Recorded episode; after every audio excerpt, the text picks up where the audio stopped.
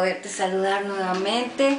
Espero que te encuentres muy bien, aunque bueno, yo sé que son tiempos difíciles, tiempos complicados, ¿verdad? Pero bueno, pues yo quiero animarte este día eh, comprobando una vez más, ¿verdad? Que Dios es fiel y que a Él no se le sale nada, ¿verdad? De control. Y aunque está permitiendo que pasemos por estas circunstancias, Él tiene para todo una solución y una respuesta. Y esta prueba, estas dificultades, este tiempo difícil que estamos pasando va a terminar. Toda prueba tiene un principio y tiene un final. ¿Sí? Y bueno, Dios es misericordioso y cada día dice que son nuevas sus misericordias y grande su fidelidad. ¿Sí? Tanto que tú me estás viendo a mí como yo te puedo hablar a ti es por la fidelidad de Dios, ¿sí? Porque hasta aquí nos ha permitido el Señor llegar. Y quiero que me acompañes a Lamentaciones 3:22. Y dice, el gran amor del Señor nunca se acaba y su compasión jamás se agota. Cada mañana se renuevan sus bondades, muy grande es su fidelidad.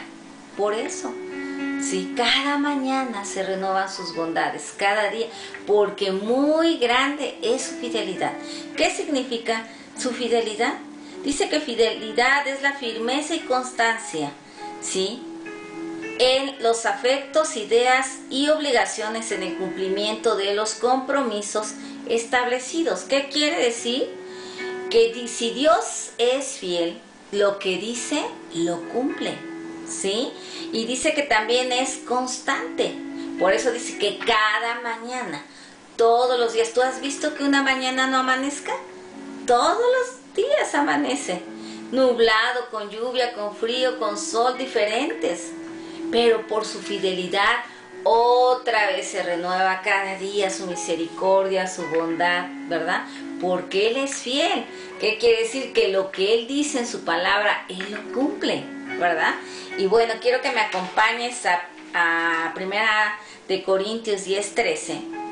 Y voy a leer la versión Reina Valera 1995 y dice, no os ha sobrevenido ninguna prueba que no sea humana, pero fiel es Dios que nos, no os dejará ser probados más de lo que podráis resistir sino que dará también juntamente con la prueba la salida para que podáis soportarla.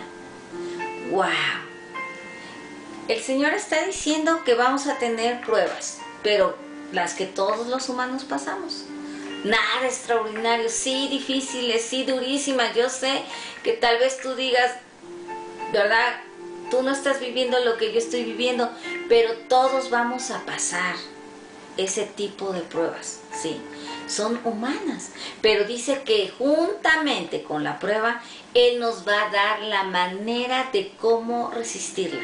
¿Sí? Como en otra versión dice cómo pasarla exitosamente, ¿sí? Cómo vamos a pasar esta prueba, ¿sí?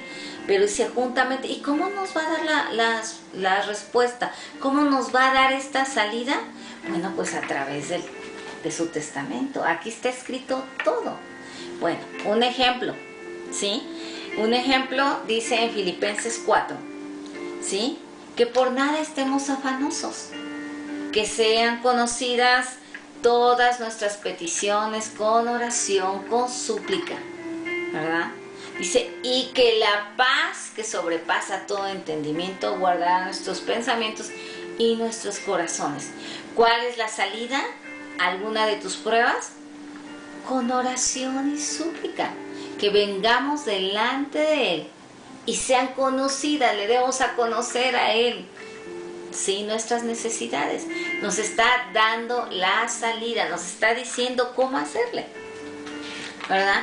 Ahora, en Salmo 55, 22 dice, encomienda al Señor tus preocupaciones y Él te sostendrá, no permitirá que el justo caiga y quede abatido para siempre.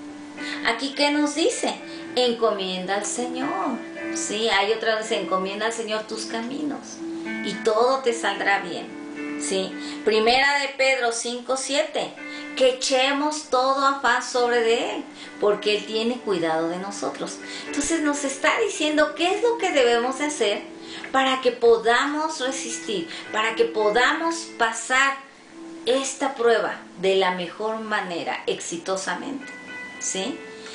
Pongamos sobre él toda preocupación, ir delante de él con oración, con súplica. Y otra cosa que es sumamente importante, creo que es la más importante, Deuteronomio 7:9. Dice, reconoce por tanto que el Señor, tu Dios, es el Dios verdadero. ¿Sí? El Dios fiel que cumple su pacto de generación tras generación y muestra su fiel amor a quienes lo aman y obedecen sus mandamientos hasta mil generaciones. Lo primero que debemos de hacer también es reconocer que el Señor es el Dios verdadero. Si tú no lo has reconocido como el Señor de tu vida, como el Señor y el único Dios verdadero, lo tienes que hacer. ¿Sí? Que Él es el único Dios fiel. Y dice que nos muestra su fiel amor. ¿Sí? Para aquellos que le aman y guardan su palabra. Aquellos que le obedecen. ¿Sí? Entonces Dios es fiel, pero tenemos que reconocerlo. Él nos va a dar una salida a la prueba, dice que no nos va a dejar pasar más de lo que no podamos resistir. Pero juntamente con la prueba nos va a dar la respuesta.